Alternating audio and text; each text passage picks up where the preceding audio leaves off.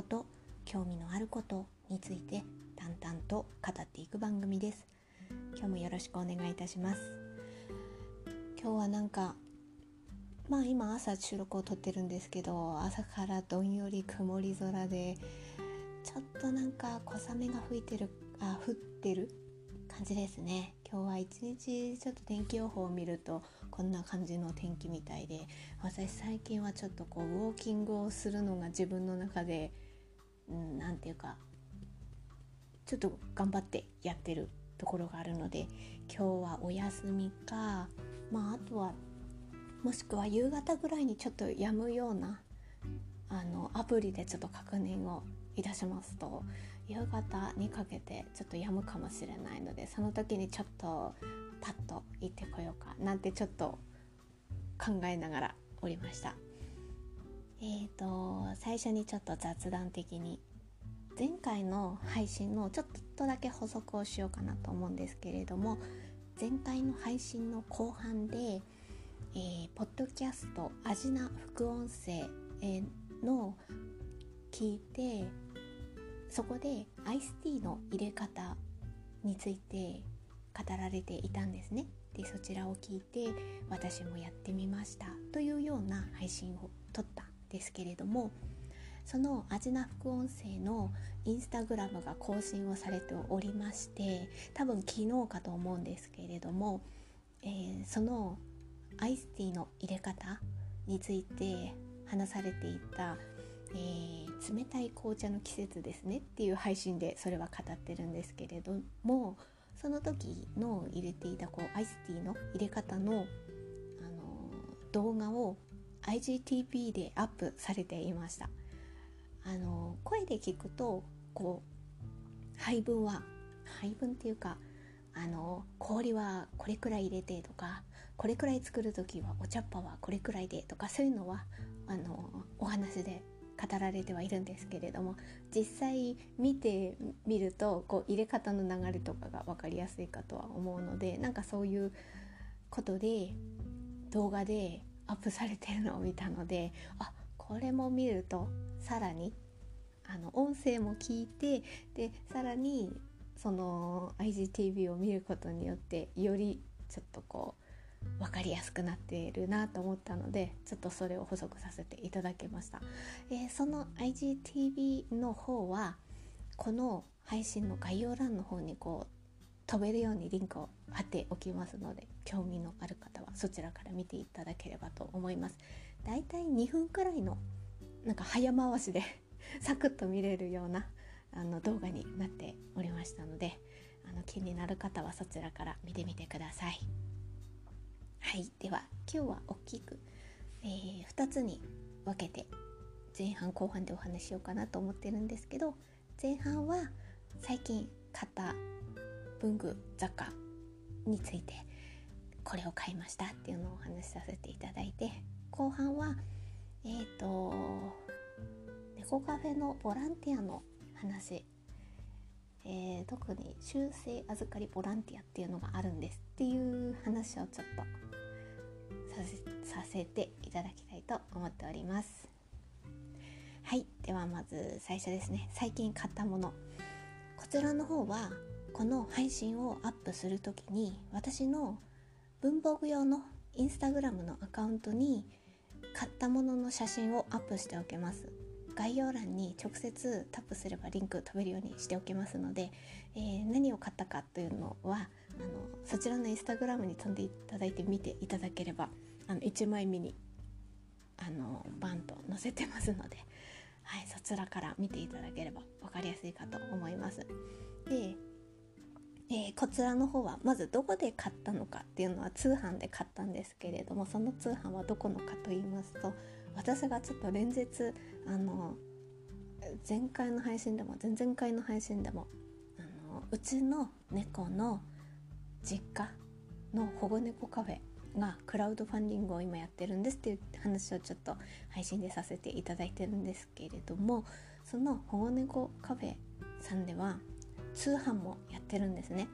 私ちょっとそちらの方を時折利用させていただいておりまして、えー、そこで購入させていただきましたでえっ、ー、と写真でアップしたのは、文房具類を載せたんですけれどもなんかメインで本当は買いたかったのはえーと、うちの猫様のトイレ掃除をする時の消臭殺菌スプレーっていうのがあるんですね。でそちらを気に入って使っていて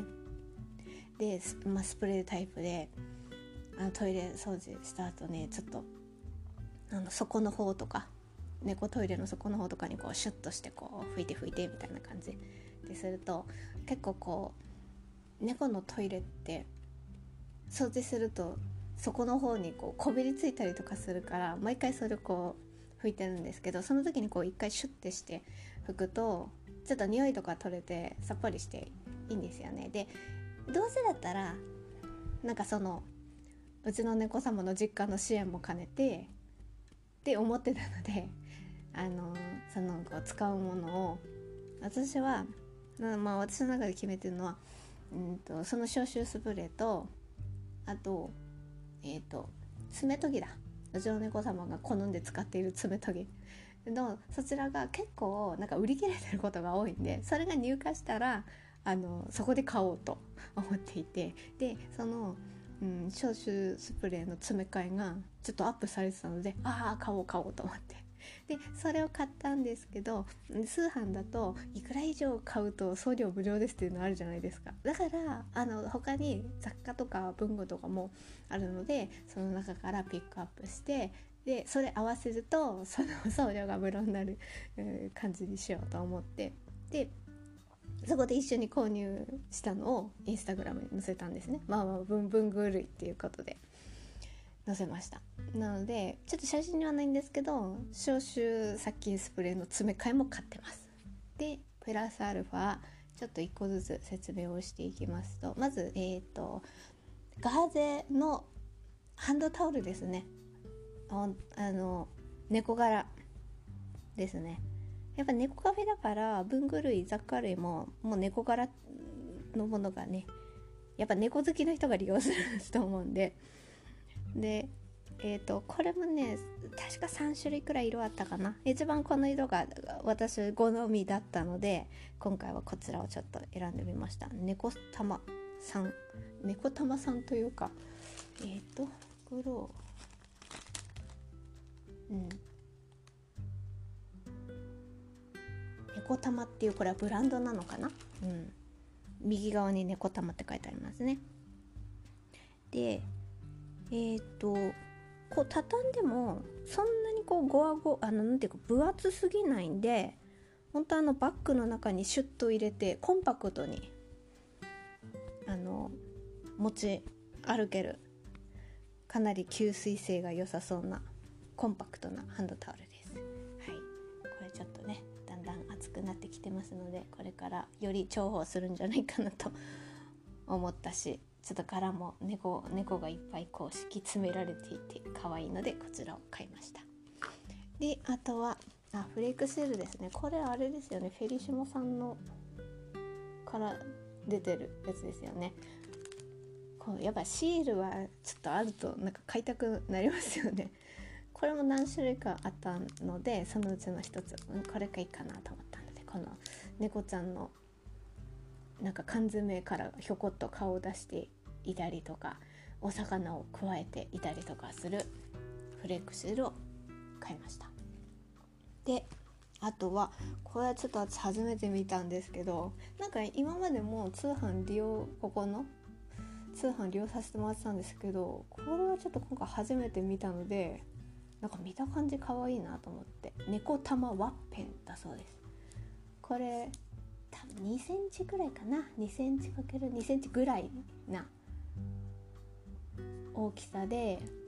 1袋の中に 2, 2, 2種類2種類というか形は猫ちゃんのお顔の形で同じなんですけど柄が違ったり色が違かったりっていうのが2種類あるので私はそれを2つ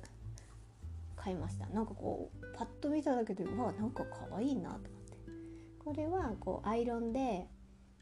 えー、20秒から30秒こう押さえてプレスするとその布にくっつけることができると。いうもので。ね実際どこに使おうかってまだ考えてないんですけどなんかねこれ持ってればねあちょっとここのとこにワンポイントあったら可愛いんじゃない？みたいなものを見つけたらこれちょっと使ってみようかなと思ったのでなんかこれなんかパッと見ただけではこれ可愛いなと思ったのでちょっと買ってみました。であとはですねうんとあこれこれこれ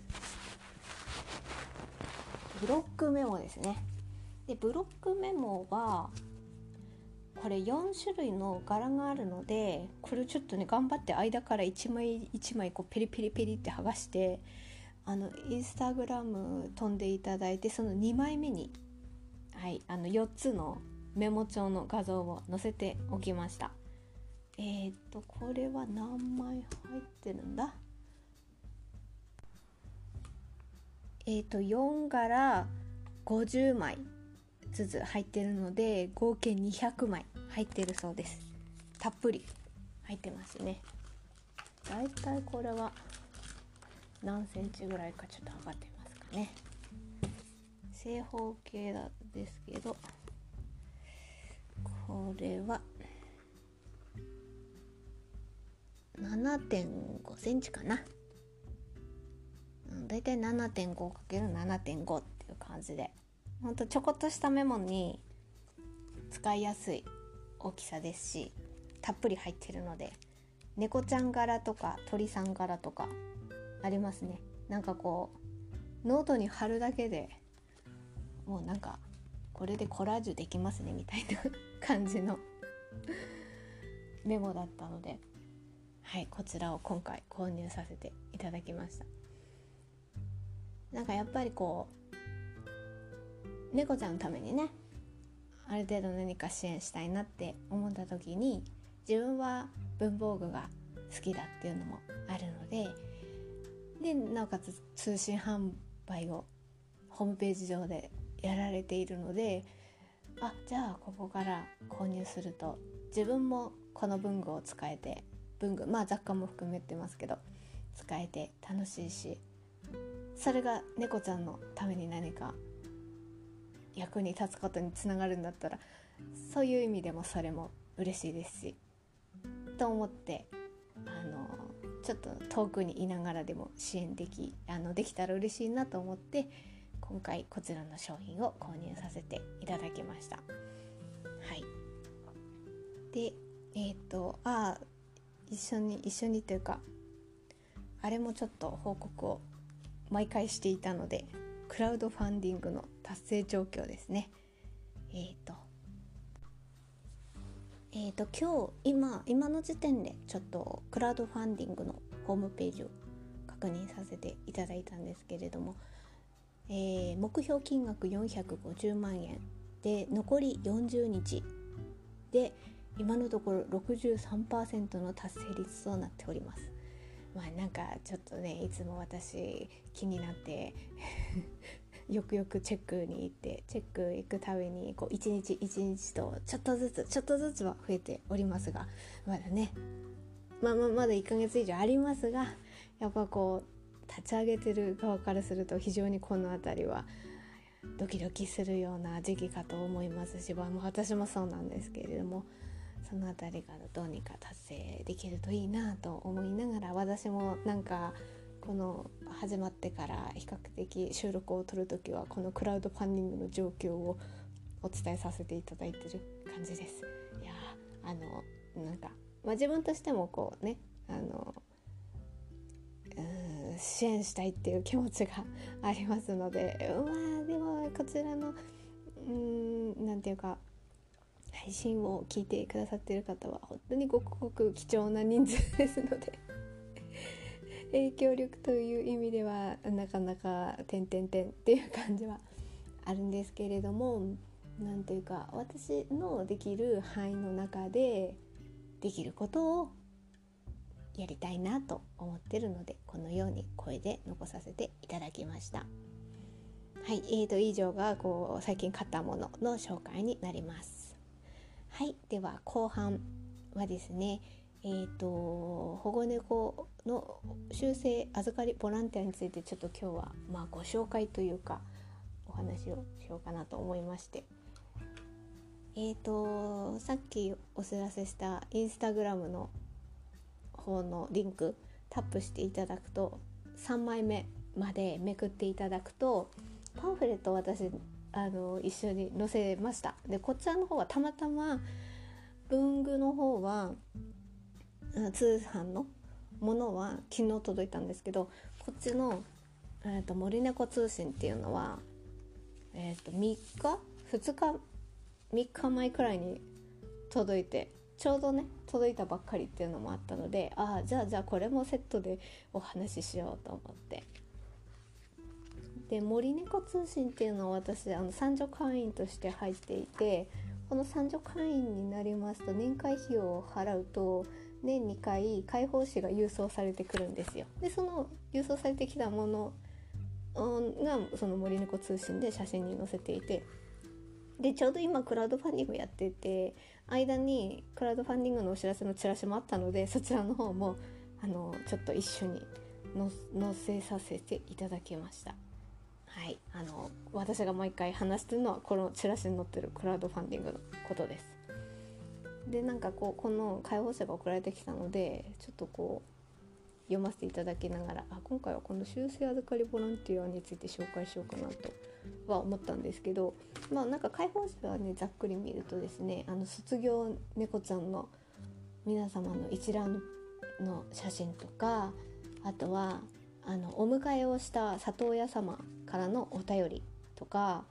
あとはあのスペシャリティキャットっていうのはあの保護猫さんの森猫さんの方でこうハンディとか何かしらのハンディとか病気を抱えてる猫ちゃんちょっと特別なケアを必要な猫ちゃんをこう敬意を込めてスペシャリティキャットっていう風に呼んでいてそちらのスペシャリティキャットから今回1匹ご紹介されてますね。マーシーくんっていう猫ちゃんのご紹介が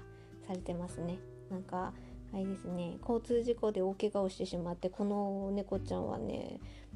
前前足がちょっと片方切断されてるんですっていう猫ちゃんのご紹介が今回はされてますね。であとはあの活動報告ですねこれまでこういう活動してきましたっていう紹介とあとこう収支報告とタッフさん紹介あとはあの今クラウドファンディングをやっているのは、えーと、老病猫ホームっていうことで尻尾のおうちっていうそのホームのを支援するクラウドファンディングをやってるんですね。でそちらの方の館長さんからっていうことで館長さんの記事もちょっと載ってますね最後の方に。でその合間に今回チラシが入っててそれが修正預かりボランティアっていうんですよね。でボランティアっていくつかあって私はあの行けるあのそのその、えーと、通える範囲に暮らしていたことがあったのでその時期はお掃除ですねお掃除のボランティアってことであの自分の行ける範囲で行ってえっ、ー、とその時はね毎週水曜日が大掃除だったんですよ。でお客さんいない時お休みの日っていうことで。でその時にあのペットゲージ猫ちゃん入ってるあケージをこうなんていうかちょっとちょっとこう分解してこう細々としたゴミまで取ってあでバーバーっと拭いてとか。あとは壁とかも拭いてとか。あ壁床も拭いてとか。あの普段普段より念入りな大掃除をあのお客さんがいない時にバーッとするっていうような時に私はあの参加してたんですね。直接通える時は。で今ちょっとそういう風なのが引っ越しできなくなったのであの通販とか、まあ、今回はクラウドファンディングがあったのでそれの支援とか。でなんかこういうことをやってるんですってなんかね細々とね。あの私なりに、まあ、言ってた時期もあったので話せることがねよりね通ってたしそういうのもちょっとまあ、今定期的には行けてないですけどちょっと行ってた時期もあるので、まあ、分かる範囲でちょっとお話しさせていただいてでこの修正預かりボランティアっていうのはそれはねそれはですね私が通ってた時はまだこれはこの制度はなかったんですよ。でこれできたのいつぐらいですからかね。12年っていうところなのかな。でも多分そういう構想はあったんじゃないですか。でもなんかこうチラシにしてあの今修正預かりボランティア募集中ですっていう風にあの話されていて。でこれはあのボランティアも私さっき言ってたようにお掃除とかもあるんですけどこれは本当にこう猫ちゃんと一緒に暮らすボランティアっていうことになるんですよね。特にあの猫ちゃん自身が高齢だったりとかやっぱこうちっちゃい猫ちゃんの方がある程度つながりやすいんじゃないですかね。あの飼いたいんですこれから飼いたいんですっていう人にとってはねあのちょっとちっちゃい猫ちゃんからみたいなのとか思ったりするとそういうまだちっちゃい猫ちゃんはこうつながりやすいけどある程度年を重ねるとちょっと難しくなったり。まあ年齢あとは年齢だけじゃなくてもなんかちょっとこう特別なケアを必要とするからちょっと難しいなみたいな猫ちゃんはなかなかつながりにくい。けどこれ修正預かりボランティアだとえっ、ー、とねチラシを見るとですねあの家で暮らすってことはには変わらないんですよ。ずっともちろん一緒に暮らし猫ちゃんがその人生を全うするまでみたいな感じは。そうなんですけどあくまであくまで預かりボランティアだからこう飼育にかかる消耗品とかは医療費とかは猫カフェさんが支給してくれたりとかっていうのがあるみたいで。だから多分、うん、例えばまあ、私はまだ40代だからっていうのはありますけど例えばうちの両親がうちの両親60代なんですよ。うちの両親が「こにゃんこから飼うわ」って言ったら「大丈夫?」って感じじゃないですか。いやその前にお父さんお母さんがさみたいな こととか、まあ、うちの両親で例えるならばってなったりとかするとそれでなんかでも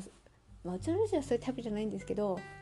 なんかずっと猫と暮らしてきた人生だったのよっていう人もいますよね。でも私結構もう自分も年だからなかなか最後まではってなるとちょっと不安だわとかっていう人。でもその期間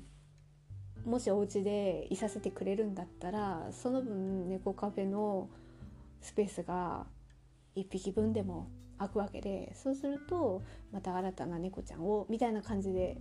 できる部分があるわけでそうなると猫カフェさんもありがたいし要するにこうお家にいてくれればね特別にこうお家の猫として見てくれるわけだからそれは猫カフェにずっといるよりはっていうのもあるだろうしだけどこう迎える側にとってもまあ私の体も私も年取ってるからみたいなうちの両親みたいな感じだったらそうなると最後まではちょっと難しいかもしれないし何かあったらってなった時にある意味こう修正預かりボランティアっていうことだったらあだったらできるかなとかあでもと言ってもまだ私も元気だしみたいなことになるとその間なんかねそこでそういう条件がお互いに合えばで一応まあその辺の LINE っていうのは詳しくはあの保護猫カフェさんの方に聞いていただければと思いますけれども。なんかそういう風な医療費とかも負担してくれる。けどまあ交通費とかはボランティアさんにご負担お願いしますって書いてあるしあと飼育環境が伴わない整わない方にはお預けできない場合もございますっていう風に注意書きも書いてたりもするんですけどただなんかそういうボランティアもあるんだなっていう風なのを知ってるとねまた何かにつながるんじゃないかなっていう風に思ってて。うん、実際に何匹かもうあの預かりボランティアとしてあのお家に引っ越して行かれる。猫カフェから。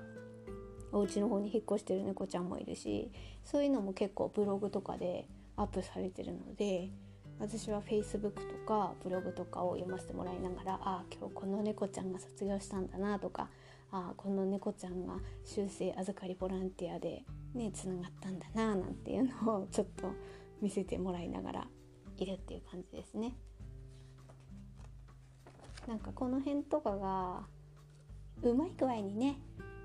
お互いにこうマッチングしていくんであれば迎える側にとっては自分が年重ねた時も何かしらこう猫ちゃんが家にいる生活っていうのはぱ違うんじゃないかなって思ったりするしそれこそ私だって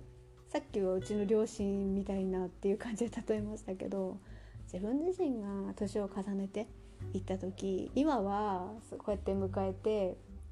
うちの猫と暮らしてますけど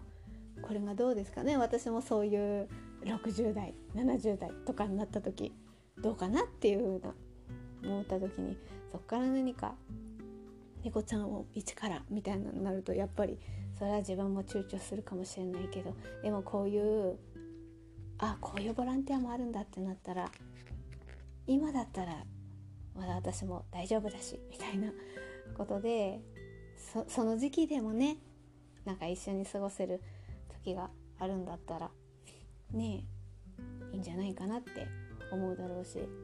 でもなんかうちの両親がもしそういう風にやってみたいわってなった時に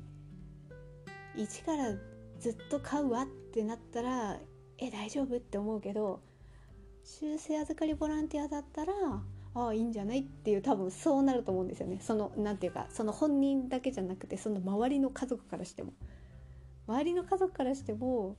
えじゃあ何？あなたが あなたがって。なんか具合悪くしてね倒れちゃったり倒れちゃったりっても変ですけど何か病院にかからなきゃいけなくて自分が面倒見れなくなったらどうすんの？みたいな。周りは思っちゃったりもあるけれども。あ預かりボランティアだからな。じゃあその時は猫壁さんの方に連絡してとか。なんかそういう風なつなぎの役割をすればえこの子どうしたらいいの？みたいな感じのはならなくてもいいかなって思ったりもするし、まあ、そういう意味で考えると、まあ、それが実現するかどうかはやっぱ個々の家庭環境とかによるので何とも言えないですけれどもでもなんか考える選択肢の幅が広がるっていうのはいいんじゃないかなと思っててで、まあ、それこういうことをまず知ってるのか全然知らないのかっていうのでも全然変わってくるかなと思うし私もこういう活動がどんどん広がっていくんであれば自分がもっと年を重ねた時になんか私自身の選択肢の幅も広がってねくれるとありがたいななんては思いながらこういう情報はあのちょっと追ってますねまあそれはもちろんうちの猫様の実家だっていうのもつながりもあるんですけれどもなのでちょっと是非こういう活動もあるっていうことを知っていただきたいなと思ったので今回ご紹介させていただきました。えーとでは引き続きあれですね。クラウドファンディングがどのようにね方向にどどんな感じで進んでいくのかはちょっと私も気になりつつあそうですね。折に触れてちょっとこの辺の、うん、状況に関してはあの毎回私いろんなテーマでは話そうとは思ってるんですけど クラウドファンディングがちょっとねに関してはちょっと継続してうんこれをお話しさせていただきたいなとは思っております。はいではまた近いうちに収録を取ります聞いていただいてありがとうございました。